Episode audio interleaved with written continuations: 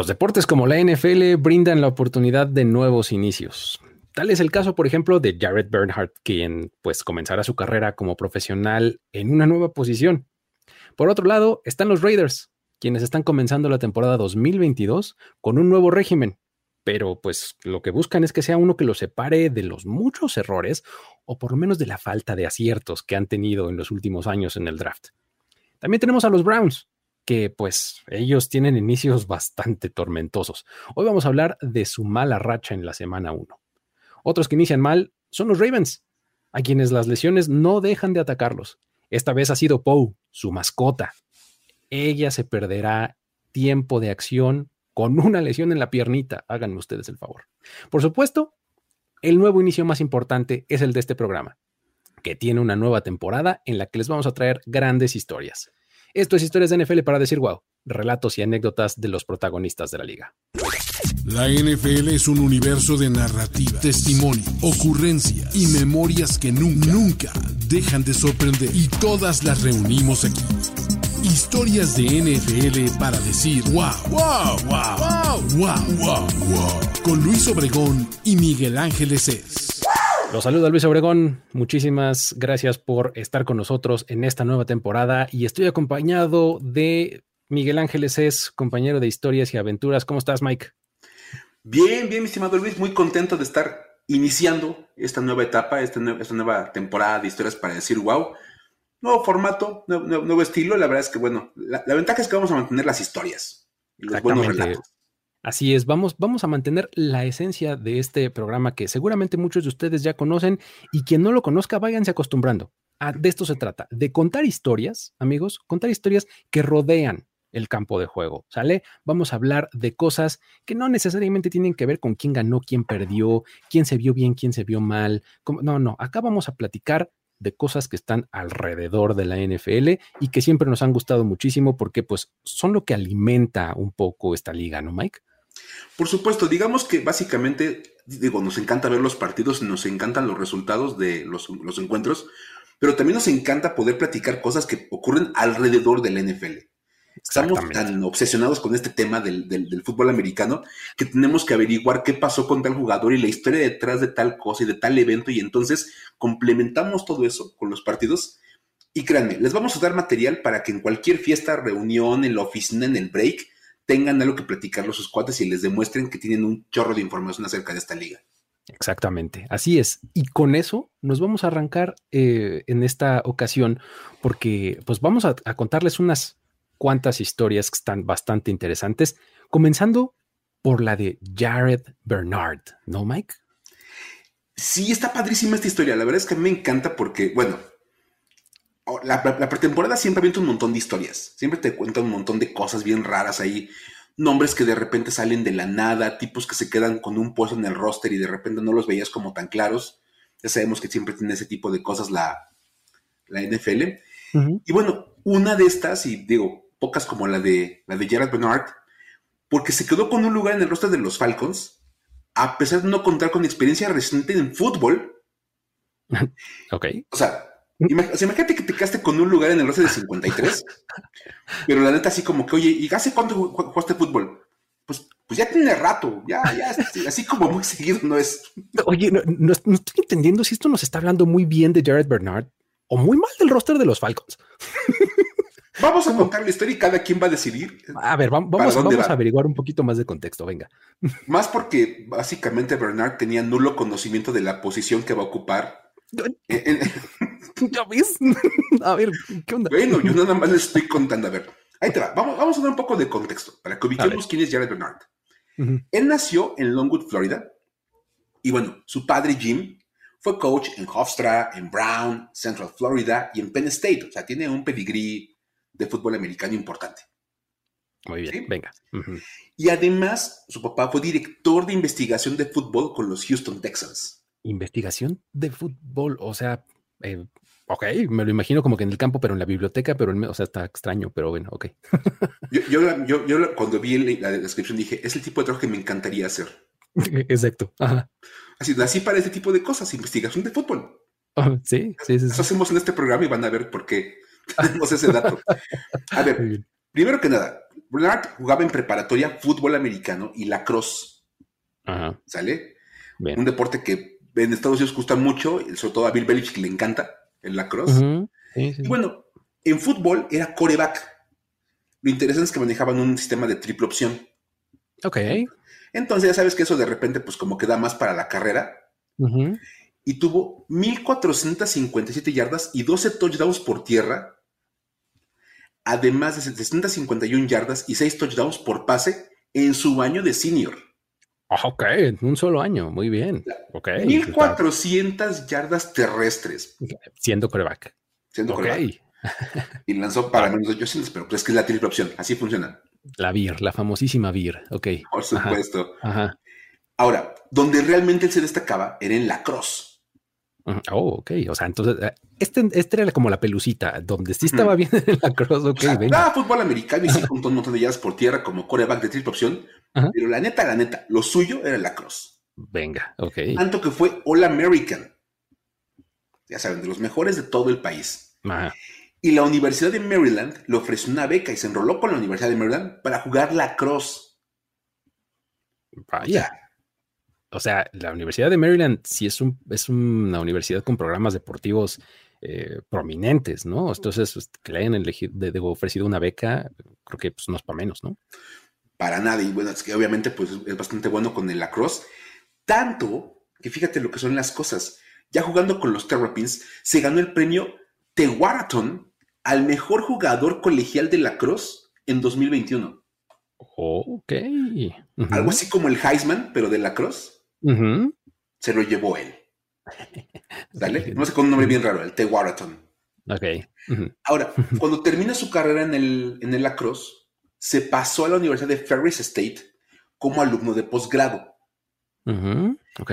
Y ahí aprovechó para volver a ocupar un poquito el tema del fútbol americano y fue coreback una vez más. Ok. En Ferry Ah. State. Ya no estamos hablando de una cosa como Maryland, ¿no? Para, es más, hay que decir que los llevó a ganar el campeonato de la División 2. Muy bien. en, en la sección pausas dramáticas, los llevó al campeonato de la División 2. Por supuesto, porque aquí tenemos que hacer, esa- o sea, de repente que hay que elevar la historia, pero luego hay que meter como un pequeño adendo que pues termina La- por bajar un poquito el nivel. la contextualiza, vamos a ponerlo así, ¿no? Sí, alguna vez diremos, es que venció a la Universidad de Oklahoma State Sí, la Universidad de Alabama. En International. o algo así. así como termina por tirar. Y así de, Ah. como coreback de Ferris State los, lle- los llevó a ganar el campeonato colegial de la División 2, De la División 2. Muy bien. Ok. que es Muy como la tercera división en, en realidad, porque ahí uno Exacto. y uno hay toda la onda. Pero bueno, Ujú. Esto le valió, pues obviamente, como animarse un poquito a buscar un lugar en la, en, en la NFL. Dijo, pues oye, pues a ver qué pudiera salir. Podamos intentarlo. Y bueno, la Universidad de Maryland, en buena onda, le dio chance de, de probarse en el, en el Pro Day de los Terrapins. Ok. A ver, pues tú corre a tus, a tus drills, toda la onda.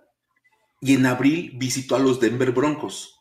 Ujú. Ok, eso ya es algo. Que un equipo te dé una audición, por lo menos, ya, algo hiciste bien, ¿no? Consiguió una visita. Lo interesante es que los equipos NFL lo veían correr y todos dijeron, mira, es coreback, pero nos gusta como para receptor o regresador de patadas. O sea, el tipo corre rápido, seguro, ¿no? Ya. Seguro. La cosa es que nunca en su vida ha jugado como receptor. Bueno, exacto. Regresamos al punto de. A ver. Entonces, o sea, ese, es, ese es el gran pro- problema de esto y lo que hace la historia bien, bien interesante. Cuando le dicen que les interesa que sea receptor, pues como que empieza a cambiar el chip. Dice, bueno, pues como coreback no la voy a armar, de receptor. Llega el draft y nadie lo selecciona por obvias razones, porque pues no era como un prospecto muy elevado, y termina volviéndose un agente libre y firma con los Falcons para probarse. Y ahí empieza a practicar la posición de receptor en mayo. Ok. O sea, me estás diciendo que un tipo que empezó a jugar de receptor en mayo, hoy, en septiembre, tiene un lugar en el roster de 53 de los Falcons. Efectivamente. Estoy preocupado por Atlanta. O sea, sí es válido preocuparse por Atlanta. Puedes, puedes hablar maravillas del gran aprendizaje de Bernhardt, como de, oye, qué bárbaro, qué rápido aprende la posición. Pero al final sí terminas como, oye, ¿y pues cómo estaban los demás receptores de los Falcons? Sí, oye, no, manches, ok. Eso es bueno. La verdad es que sí, empezó a llamar la atención este, como, como jugador. Se, veía como un tipo bastante rápido, bastante hábil. Y es más, en la pretemporada llamó la atención bastante porque, por ejemplo, en el primer partido de pretemporada de los Falcons, allá contra, este, contra los Lions, él metió el touchdown de la victoria. Ya cuando todo el mundo estamos, ya sabes, con los terceros equipos, toda la onda. cuando ya nadie está viendo el juego en realidad. ya la gente ya está saliéndose para los teleestacionamientos. todo. Él anotó un touchdown para que ganaran los Falcons a Detroit. Muy bien, ok. Y en el partido de la, de la, semana 3, este, contra la temporada contra los Jets, tuvo tres recepciones para 67 yardas. Ok, ok. Por medio de arriba de 20. Entonces ya dices, pues empieza a sumar bien, se empieza a ver interesante. Y entonces con, esos números que tuvo en la pretemporada dijeron, oye, como que se puede quedar con un lugar en los 53. Y se quedó.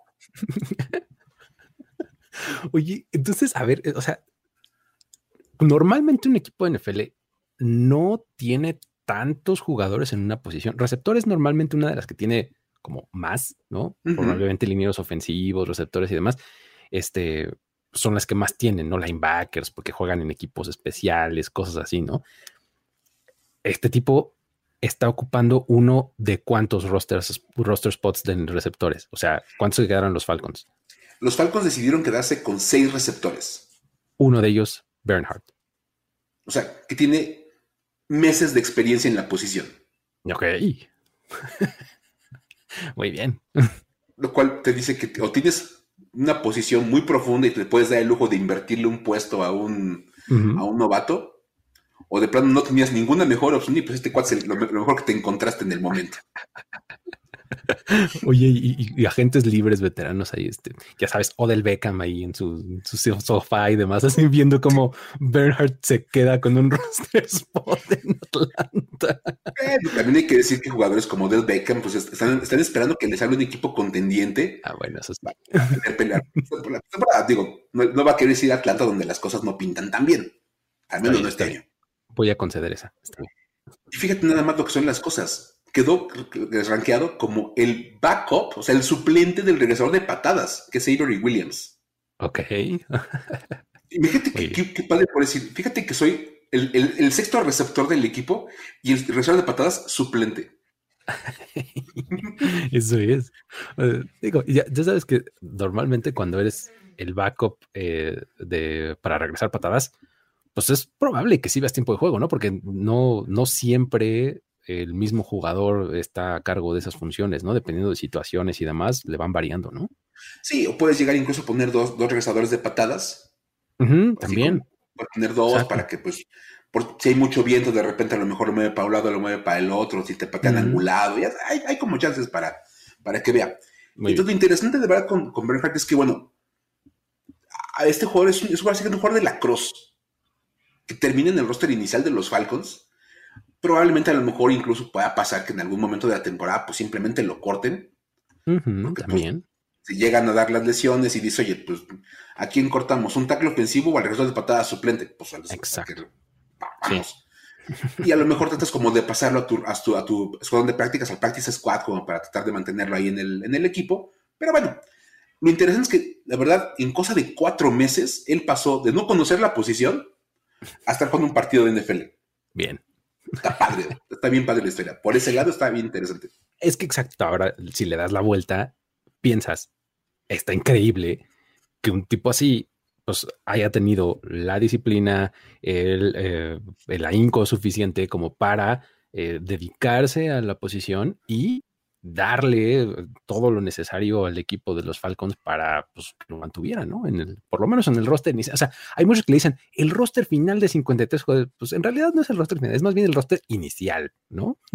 Es más, nada más cheque, de, de la lista que sacaron los equipos de roster inicial, ya hubo cuando menos dos movimientos en cada equipo. Sí, por lo menos, exacto.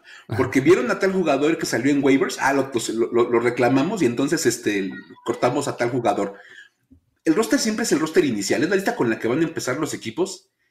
Y compárenla con, el, con la, ahora sí que la lista del último partido que jugaron y van a ver que hubo cuando menos 15 o 20 cambios. Sí, totalmente. Pero bueno, gran historia la de Jared Bernhardt. Bernhardt. Dios mío. Jared Bernhardt. wow. Pues, a ver, pero bueno, hablamos aquí de un jugador en el cual tenemos un caso, ya sabes, de eh, jugador que llegó de último momento y todo, pero también hay historias acerca de jugadores que llegan en un gran momento, ¿no? La verdad, o en una gran posición de draft. Exactamente. Hay jugadores eh, que pues tienen el privilegio de ser seleccionados en la primera ronda, ¿no? Es una gran oportunidad, este, como jugador de colegial, pues que seas considerado por los equipos como uno de las dos primeras 32 selecciones, no es cosa menor, ¿no? Sin embargo, hay un equipo que en los últimos años, pues no ha tenido grandes aciertos en la primera ronda, ¿no? Y estoy hablando de los Raiders. Fíjate, hablando de quedarse en el roster, claro que sí, ya estábamos hablando de, este jugador que nos ha sorprendido, llegó al roster inicial de los Falcons y ahora, pues bueno, acá los Raiders, a pesar de que toman alto en el draft jugadores, simplemente no pueden encontrar mucho éxito. Es decir, por ejemplo, cuando uno ve de nuevo este, este roster inicial eh, de los Raiders, pues realmente sorprende muchísimo que el movimiento como de mayor eh, cartel, lo que más sorprendió cuando ves el de los Raiders, es que viste que cortaron a Alex Leatherwood. Alex Leatherwood, que fue su selección de primera ronda apenas en 2021. O sea, el año pasado tenía un año en la NFL. E, exactamente. Eh, vamos, desde que se dio esta selección, Alex Leatherwood, todo el mundo decíamos, ay, caray, ¿cómo? Pues Alex Leatherwood era como de segunda ronda, ¿no? No, los Raiders dijeron, espérense, yo lo voy a tomar en primera y un año después ya lo cortaron.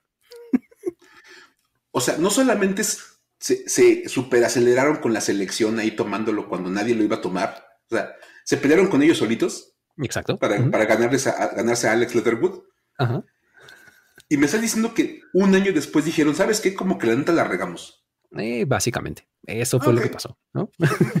Ahora, lo interesante es que esta es solamente una más de las elecciones que no han salido bien en primera ronda para este equipo. O sea, fíjate, vamos a hacer un, recuento de los últimos siete años. O sea, vamos, vamos a remontarnos a 2015 para ver sus elecciones de primera ronda y, y, ver cómo les ha ido específicamente con los Raiders. ¿Sale? 2015, aquel draft que trajo a Mari Cooper como receptor de Alabama, a quien tomaron en primera ronda muy alto, todo bien, ¿no? O sea, suena pues, como un pick bastante sólido, ¿no? Porque uno hoy piensa en Mari Cooper y dice, pues bien, ¿no?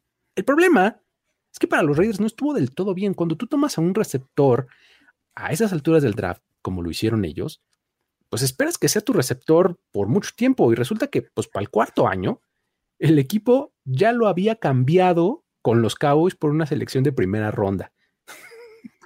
Me acuerdo perfectamente del momento porque aparte, bueno, una cosa que todo mundo le alabó en su momento a los Raiders es, le sacaron una primera ronda a los Cowboys. Pues, pues, pues sí, o sea, sí, pero...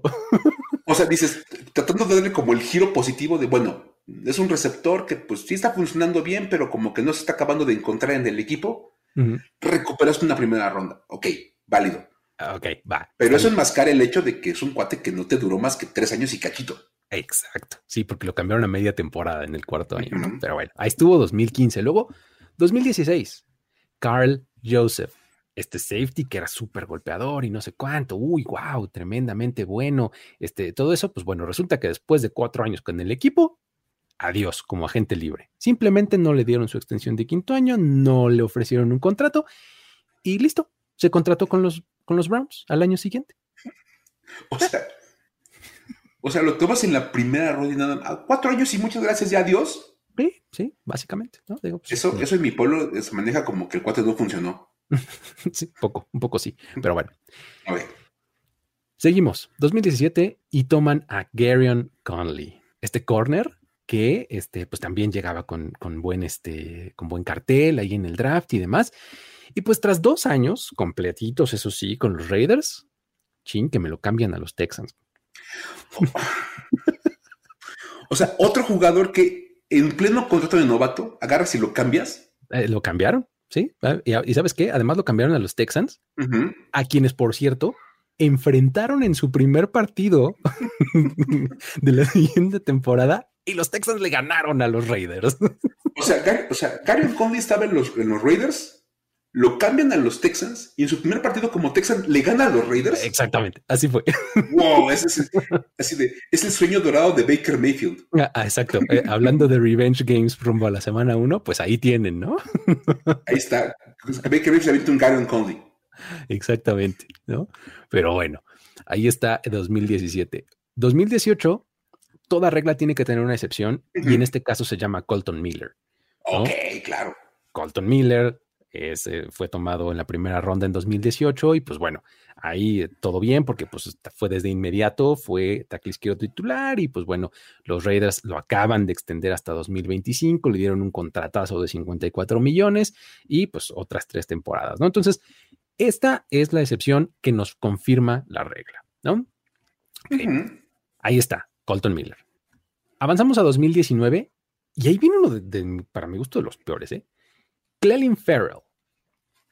Yo no solamente me acuerdo del, momento de, que lo seleccionaron, sino de cómo reaccionó la sala en donde estaba. O sea, eh, estábamos, me acuerdo, en, un restaurante acá en la Ciudad de México, hicimos un pequeño evento de primero y diez. Y cuando los Raiders seleccionan a Clelin Farrell en el primer año de Mike Mayock como GM, todo el mundo así, ¡ah! ¿Cómo? ¿No? O sea, porque Clelin Farrell pues lo tomaron creo que en el 4 o algo así. Una, selección altísima. Altísima realmente, ¿no? Y pues resulta que desde entonces han pasado tres temporadas a la fecha. Ahí siguen los Raiders, sí, claro que sí, pero las cosas no han salido del todo bien. El declive ha sido bastante claro. Hasta el momento tiene ocho sacks en su carrera y el año pasado, esto es lo peor, no fue titular en ninguno de los 16 partidos. Estuvo activo y participó y todo, pero un tipo que tomaste en el top 10 no te ha dado un partido como titular tres años después. Porque todavía cuando, cuando llegó sí, era como titular, o sea, sí, sí llegaba a jugar titular, pero ya que imagínate nada más que en su tercer año ya no, ya no está jugando como titular, ya nada más es un mero jugador de banca. ¿Rotación? ¿No? Imagínate. ¿no? Haber, haber puesto una selección de ronda. Fíjate, y si fue la cuarta ronda, la cuarta selección global. La cuarta selección global, me acuerdo. Sí, sí, sí. O sea, fue escándalo. Totalmente, ¿no? Imagínate ocuparte una, una, selección de cuarta ronda en un jugador que va a entrar a la rotación. Sí, de, cuarto pick global, imagínate. Pero bueno. Horrible. Ese mismo año tuvieron múltiples elecciones en 2019, ¿no? Entonces tenían, tenían de a tres en 2019. Su segundo pick de primera ronda fue Josh Jacobs, ¿no? Corredor, que pues bueno, este, no ha estado tan mal, ¿no? Este, sus números eh, empezaron bien, pero pues va a la baja, ¿no? En 2021 solamente tuvo 872 yardas terrestres, o sea, no le llegó ni a las mil por primera vez en su carrera como profesional. Y durante la pretemporada y recientemente hemos escuchado mucho de cómo los Raiders lo tienen casi casi que en el trade block, ¿no? Mira, una, una, gran señal de que ya no tienes como tanta confianza en ese jugador es que lo pusiste de titular en el juego del Salón de la Fama. Exactamente. Eh, eh, o sea, fíjate, de por sí la pretemporada no cuenta para los resultados. El Salón de la Fama es la pretemporada de la pretemporada. Es el juego de exhibición de la pretemporada. Exacto, ¿no? Y ahí estaba jugando Josh Jacobs como titular. Y le diste un montón de carros porque querías ver qué tiene. O sea, mejor de primera, de primera ronda no puede estar jugando en el juego de la Fama nada más porque sí. Pero bueno, esa fue su segunda de 2019. La tercera fue Jonathan Abram, safety también, ¿no? Otra. Él fue seleccionado por los Raiders con este pick que cambiaron por Amari Cooper con los Cowboys. ¿No? ¿Te acuerdas que en 2015 fue este, eh, cuando llegó a Mary Cooper, pero eh, unos años después lo cambian en 2018 por una primera ronda que acaban utilizando con Jonathan Abram? Pues bueno, hasta el momento, él tiene tres intercepciones en 28 partidos como profesional. Me lleva. O sea, te va interceptando de una vez cada nueve partidos. Por ahí, ¿no? Qué horror. Y lo peor es que entregaste un receptor de muy buen nivel, porque al día de hoy sigues un muy buen receptor a Mari Cooper. Ajá por una selección que acabas utilizando en un safety que, pues, ¿Mm? en alguna ocasión de su vida va a interceptar un balón. Sí, y que Jonathan Irving se supone que como que su cosa era así, ¿no? Bien golpeador y no sé cuánto. Otra vez, igual como Carl Joseph, ¿no? O sea, han, han drafteado este perfil de safety una y otra vez los Raiders y no le han dado, la verdad. Pero bueno. El asunto es que así fueron sus tres de 2019. Luego tenemos en 2020 a Henry Rocks, ¿no? Que pues bueno, eh, uno de los varios escándalos de la temporada pasada nos los dio, nos lo dio justo él, ¿no? Con este, pues solamente a mediados de temporada de 2021 fue cuando lo tuvieron que dar de baja porque pues tuvo este accidente eh, automovilístico donde iba exceso de velocidad y acabó provocando la muerte de una persona y un perro, ¿no? Entonces, este, pues todo mal, ¿no? Pero la cosa no queda ahí en 2020 porque tuvieron otra selección y tomaron a Damon Arnett, me lleva. Lo ubico perfectamente, no inventes, o sea, a ver. Seis días después de Henry Rocks, no tuvieron que esperar más que seis días de, de, que oh, contaron a Henry Rocks para, para que se diera a conocer el caso de, pues, de este Arnett, ahí con un video que circuló en redes sociales, el tipo así con todo su arsenal personal, literalmente un arsenal, o sea, es que o sea, cuando dice arsenal, no puedes ocupar una mejor palabra, o sea, con unas metralletas, unas cosas así como, parecía o el Punisher o película de Rambo, ya sabes, así con el montón de armamento en su casa y tú, tranquilo. y pues bueno, lo dan de baja. Eh, en 2022 los Chiefs lo firman, ¿no? Pero pues no duró nada. Tuvo ahí nueve días con ellos y pues lo, este, lo tuvieron que dar de baja. ¿Por qué crees? Porque lo arrestaron, lo arrestaron por traer un arma de fuego. Pues. Sin permiso. Y pues bueno, su carrera se reduce solamente a 13 partidos, 7 de ellos como titular, y pues ahí sumó la tremenda cantidad de 29 tacleadas. Esa fue su estadística más importante. ¿Cómo ves la historia de los Raiders? Oye, ha sido definitivamente una muy mala racha, salvo Colton Miller, todo ha salido bastante mal en la primera ronda para los Raiders, pero la parte más espeluznante son esas tres elecciones de primera ronda del 2019. ¿Qué cosa? Con Mike Mayock de gerente general Porque aparte, o sea, el, gurú del draft, el tipo que, le decía, literalmente en los, programas oficiales del draft, la evaluación de talento, y dicen, hombre, le dieron un equipo con tres selecciones de primera ronda, les va a dar la vuelta a todos los equipos del NFL con su conocimiento y su insight del, draft. Y pues, pues, Y pues no. Pues no. Así fue esta historia de las apuestas fallidas de los Raiders. Pero ahora, también por otro lado, tenemos a los Cleveland Browns, quienes, a quienes la semana uno, pues como que medio no les cae muy bien, ¿no? Es como este, como ese, este, esas mañanas de lunes, ¿no, Mike? Poco. A ver, es que hablamos de los Raiders y sus, eh, intentos fallidos en el draft. Los Browns no tienen tantos problemas en el draft, han seleccionado bastante bien últimamente. Su bronca es que el primer juego de la temporada sí lo agarran como de, pues, a ver, aguanten, estábamos calentando, no, todavía no estábamos listos para empezar la temporada. ¿Qué no empezábamos la próxima semana? Y literal, han vivido un lunes constantes año con año. Y a ver, usualmente, es más, creo que tú y yo estamos en la misma dinámica como todos los que se están eh, escuchando. Estamos a punto de la semana uno, con mucha emoción, mucha expectativa, mucha, mucha esperanza de que tu equipo va a salir al campo en su debut y se va a poner 1-0. Exacto, sí, pues eso es lo que uno quiere, justamente. O sea, que, no haya lesiones mayores y terminar 1-0. No importa si juegan muy bonito o muy feo, dices, la más que saquemos la victoria porque pues, hay que empezar a construir una marca. Ya luego vemos qué tanto pueden mejorar en el juego. Todo el mundo espera eso, a menos que vivas en Cleveland. o, sea, ya tienes desesperanza aprendida, ¿no? O sea, ya tienes completamente integrado en el chip que la semana uno básicamente pues es lidiar con lo que va a pasar con los Browns. Ok. Porque, a ver, los Browns tienen un montón de historias con rachas negativas, pero esta de verdad está bastante, bastante interesante. Resulta que no han ganado un partido de semana uno en mucho, mucho tiempo. O sea, mucho tiempo, este, ¿qué? ¿Cinco años? ¿Tres? ¿Diez? No, A ver, cuéntame. Bueno, a ver, ahí te va. La última vez que los, que los Cleveland Browns ganaron su primer partido de la temporada fue en 2004. no, inventes.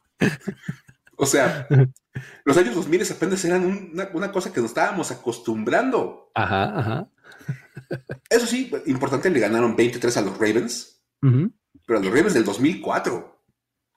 O sea, no, no hablamos de los mejores Ravens, así, de, los del 2004. Ajá, sí, fue, e-, eran esos Ravens que estaban justo en la transición después de la super dinastía, de, bueno, no dinastía, sino defensiva este, tremenda de, este, de Ray Lewis y Ed Reed y demás, y todavía no entraban a los Ravens de ahora de Lamar Jackson y demás, ¿no? Exactamente. Y entonces, resulta que de 2005 a la fecha, no han ganado un partido de semana 1 y ya acumulan 17 temporadas arrancando el año 0-1. 17 años. O sea, hay gente que escucha este programa probablemente que nunca ha estado viva mientras esta racha se ha mantenido.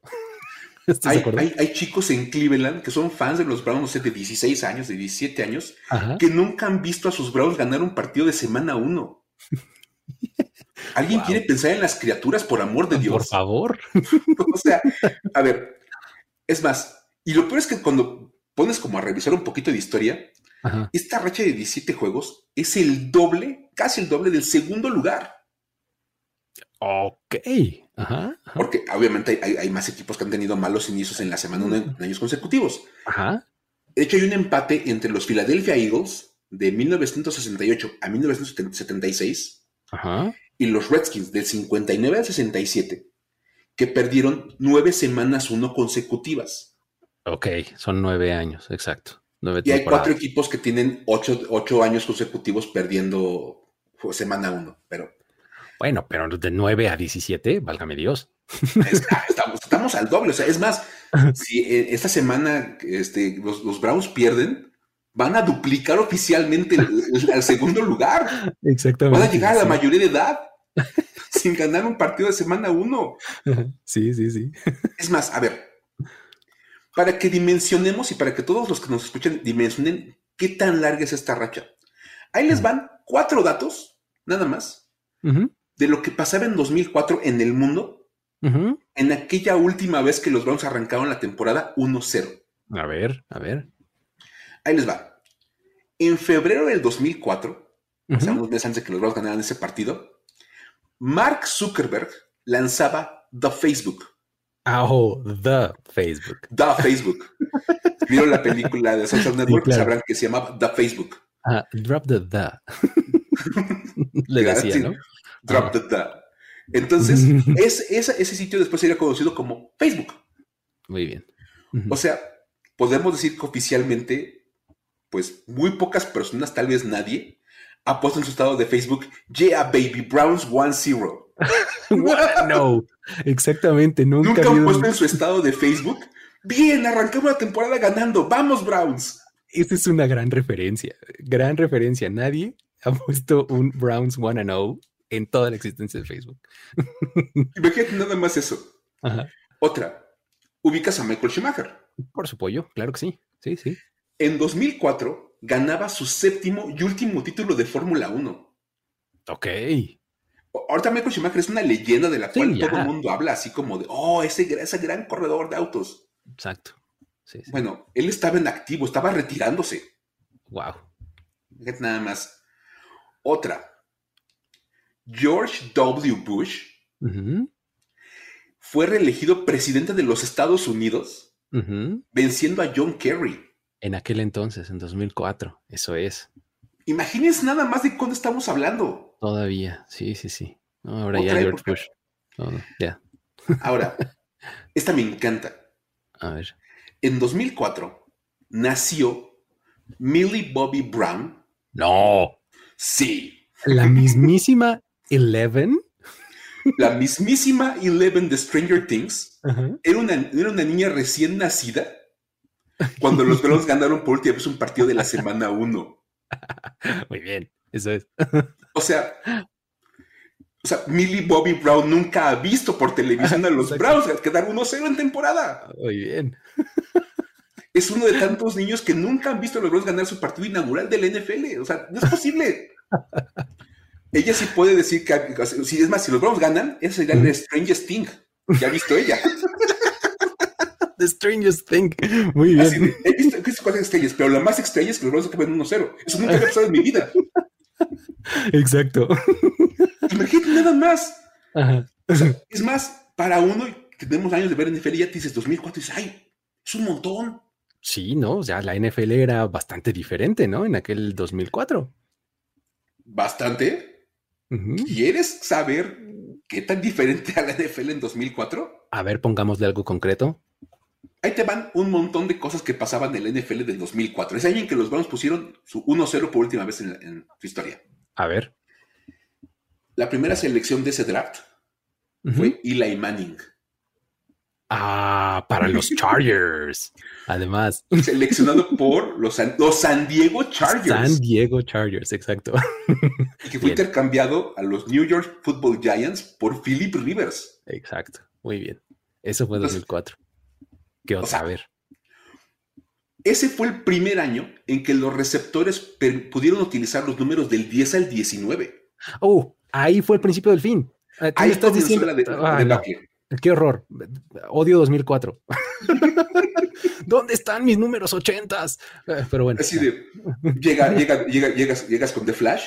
Te quiero pedir un favor. Vamos a regresar en la línea del tiempo a revertir esa regla. Sí, por favor. Que permite el cambio de números. Pero bueno, la primera vez que los jugadores de, los receptores pueden usar, del 10 al 19 fue 2004.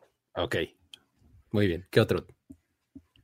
Ahí te va una que es buenísima en 2004 fue la primera vez que se puso la regla de que si un equipo ganaba sus dos retos, le daban un tercer reto. Ok, ok, ok, bien. Una cosa que ahora tenemos completamente integrada en la vida. Ganas tus dos retos, te dan un tercero. Eso sí, se probó por primera vez en el 2004. Muy bien, ok.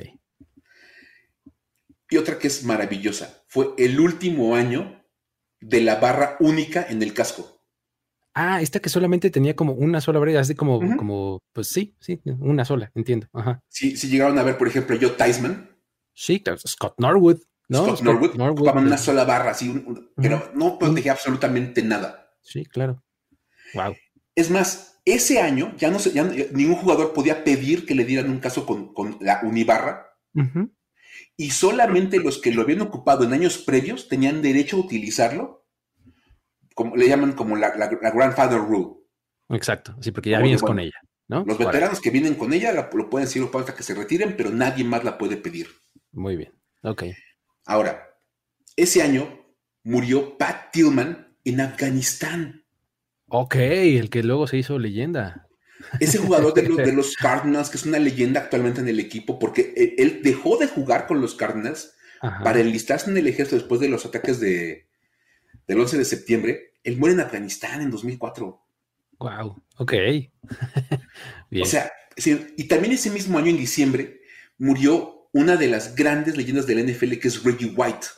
Ok, the Minister of Defense. Wow. El gran ministro de la defensa murió ese año. Ahora, premios.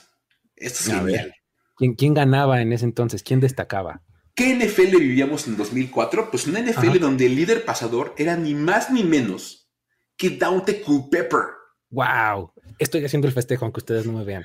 Coreback de los Minnesota Vikings. Imagínense nada más dónde estábamos. Muy bien, ok. Una que a mí en lo personal me voló el cerebro cuando vi el nombre fue de el líder corredor del NFL en 2004 fue Curtis Martin de los uh, Jets. Curtis Martin, bien, wow, sí. y una pregunta con la cual le pueden ganar a quien ustedes quieran una cerveza en una fiesta. A ver. ¿A que no te sabes quién era el líder en yardas por recepción del NFL en 2004? 2004, eh, eh, ya Jerry Rice ya no existía, o si estaba, ya estaba en decadencia. Eh, Randy Moss estaba de vacaciones, seguramente en los Raiders o algo así. este estaba complicado. A ver, para que le ganen la cerveza a quien quieran. Nadie les va a poder, nadie les va a decir, a menos que sea un fan acérrimo de los Carolina Panthers, ¿Qué? Muhammad.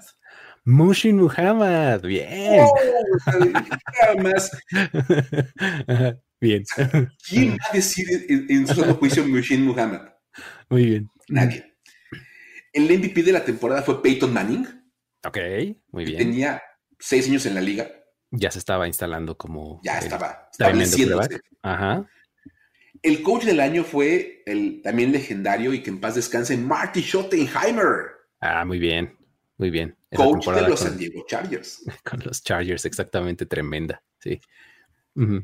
Otra para volarnos el cerebro. El novato ofensivo del año en 2004, Ben Roethlisberger. Oh, bien, claro, que rescató a los Steelers, ¿no? Y tuvo un montón de victorias consecutivas ese año, bien. O sea, fíjate, a partir del segundo año de Ben Roethlisberger, los Browns nunca han tenido temporada de 1-0. Exacto. Hablando de su dominio sobre Cleveland. Exacto, sí, sí. Esta, tiene que ver directamente con el, con el récord de 0-1, probablemente, ¿no? De los, Steelers directamente le ganaron a los Browns en la semana 1 y por ahí hubo un empate. Ok. pero sigue sin ganar. El novato defensivo del año, Jonathan Billman. Ok, bien.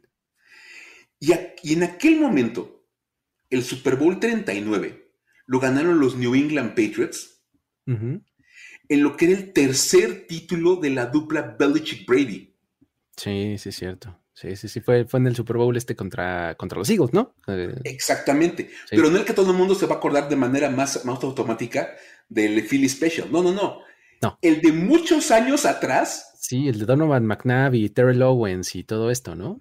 Y Andy Reid como coach de los Philadelphia Eagles. Claro, sí, sí, sí, efectivamente. Otra época completamente diferente, lo que vivíamos en la NFL del, de los 2004. Y ahora, para tratar de romper el récord, les toca enfrentarse a los Carolina Panthers de Baker Mayfield.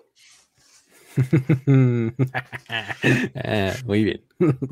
Si yo soy Baker Mayfield, me gustan mis posibilidades. Exactamente, que decir, apelo a la historia, ¿no?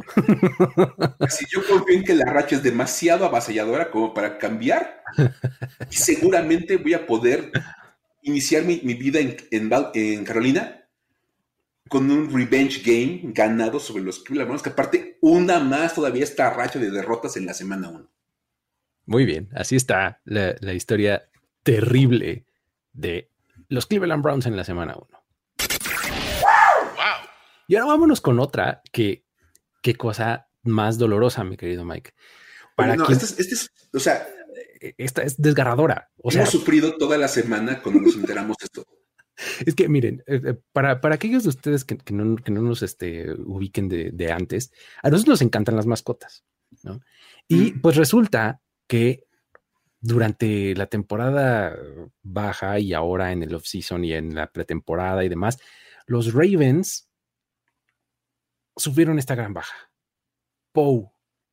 Poe fue el que salió lesionado y, híjole, la verdad es que quedé yo bastante devastado, porque vamos a empezar a ponerle contexto. En 2021 los Ravens estuvieron plagados de lesiones, o sea, hay que recordar que pues, hubo un montón de gente que se la pasó lesionada, que si eh, los, corredores titulares, que si los corners, el mismo Lamar Jackson, o sea, eh, eh, que los Ravens se, se hayan mantenido en el número 2 de la conferencia americana tan tarde en la temporada me parece una proeza con la cantidad de lesiones que tenían.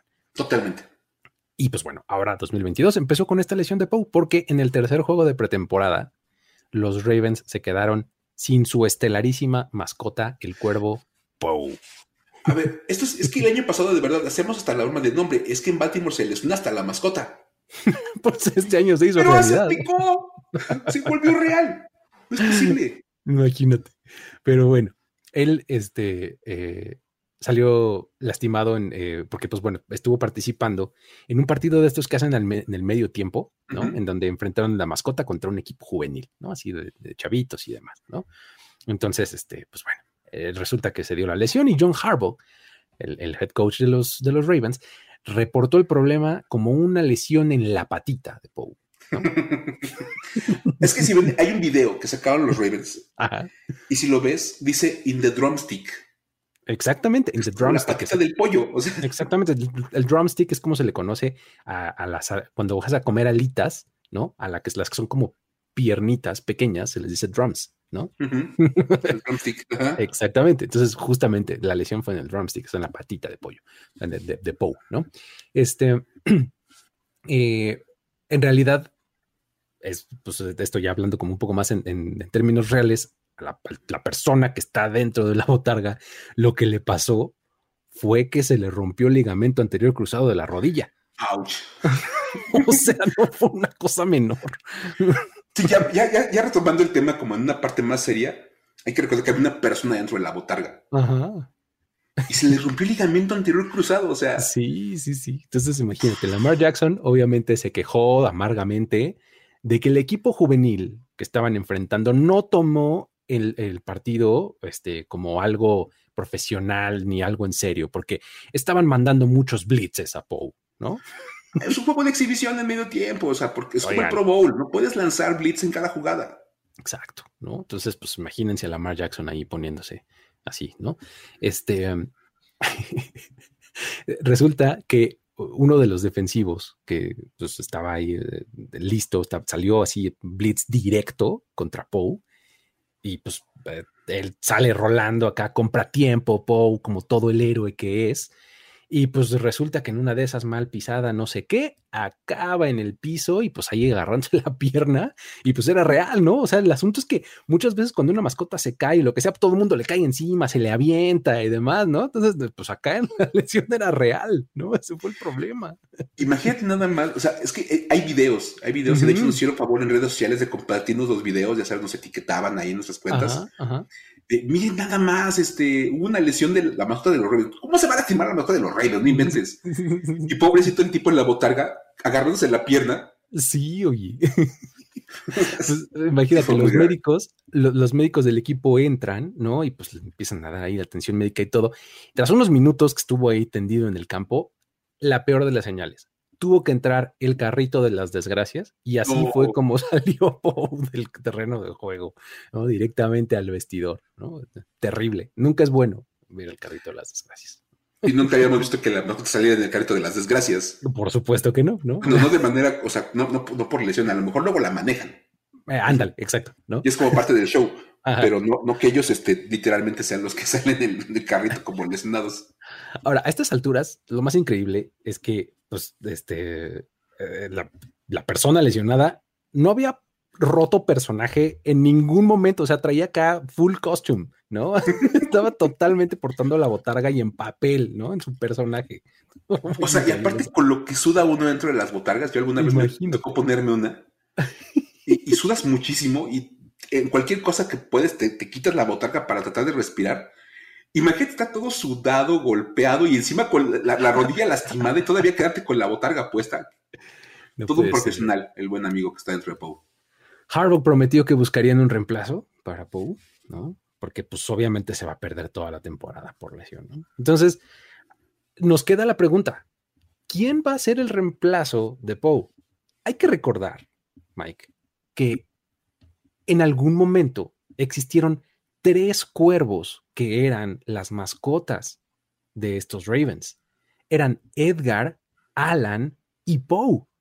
¿Cierto? Entonces, eh, eh, en, todo, en este acto este, increíble que, que, tuvieron los Ravens para hacerle este homenaje al autor de ese nombre, Edgar Allan Poe, porque fue el autor de The Raven, ¿no? El, el, cuervo. Entonces, eh, padrísimo, tenían a sus tres mascotas que pues eran este Edgar, que era, que fue, se supone, de acuerdo a la leyenda, fue el primero en, nacer, que pues es más alto, ¿no? De hombros anchos, que pues en realidad él representaba como a los linebackers o a los fullbacks, este, y corebacks del equipo, ¿no?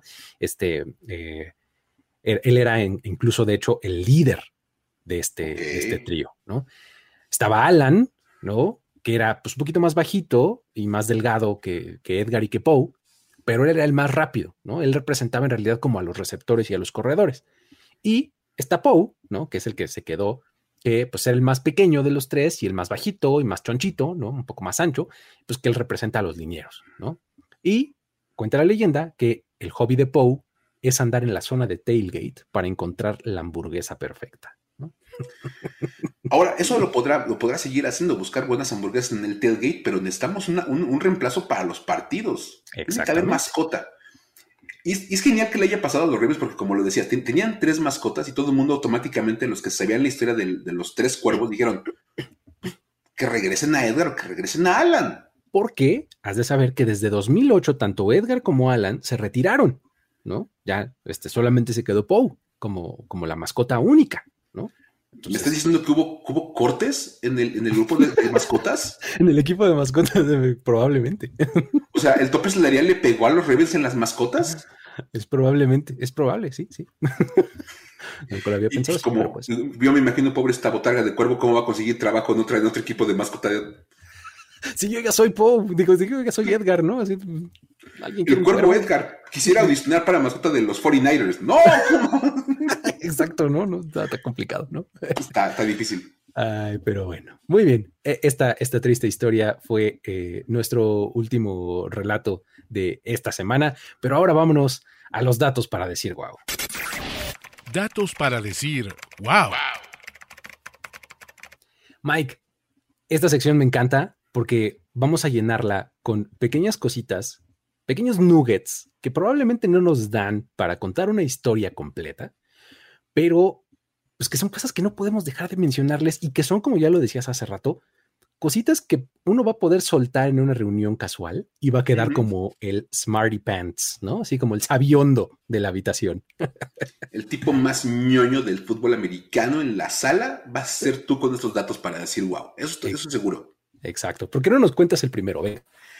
A ver, vamos a platicar, y sobre todo este año que vamos a estar tan enfocados en la AFC West, esta división que va a ser como el salvaje oeste, Ajá. Con los Chiefs, los Raiders, los, los Chargers, los Broncos, todo el mundo ahí, que Let's Ride y no sé qué tantas cosas. Ajá. Resulta que esta, bueno, ya sabemos que es la división de la muerte, pinta para hacer esa división, y la historia demuestra que de manera regular es una división muy competida. Porque tres de los cuatro equipos que compiten en esta división han, han ganado 15 títulos divisionales. ¿15? Exactamente, o sea, ni Exactamente iguales.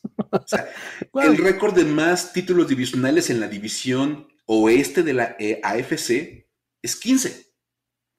En un triple empate. La tienen tres equipos de los cuatro que hay. De los cuatro. Y son los Broncos, los Chargers y los Raiders. Ok. Cada uno ha ganado 15 veces la división. Oh. El segundo lugar, que es el único equipo que no ha ganado 15 títulos divisionales, son los Chiefs, porque evidentemente es el que nos falta en la lista, que van muy atrás con 14. o sea, están a uno, no puede ser. O sea que, eh, atentos todos este año, esto es, es, un dato que van a tener que tener bien claro para toda la temporada. Si los Chiefs ganan la división este año, se van a poner 15 iguales los cuatro. a lo largo de toda la historia. Qué cosa más impresionante. Ahí padrísimo esto. Es genial. Su primer, su primer dato para decir wow de la semana: tres equipos en la AFC West con 15 títulos divisionales en la historia y el cuarto tiene 14. Muy bien. Ahora, otro que me encanta, que está increíble, es el récord de Mitch Trubisky. A ver, Mitch Trubisky, Recientemente supimos que se quedó con la titularidad de los Steelers para 2022. No solamente es el titular, quarterback titular de este equipo, sino además es el capitán, ¿no? O sea, abusados, ¿no? Entonces, este, este, es un tipo que este, ahorita está volando alto, ¿no? Con los Steelers. Y pues bueno, es, probable que se deba a esta decisión a su experiencia, ¿no? O sea, probablemente los Steelers dijeron, eh, voy a irme con el coreback que es más experimentado, porque del otro lado tienes a Mason Rudolph y a Kenny Pickett, ¿no? Tiene 50 partidos como titular en su carrera Mitch Trubisky.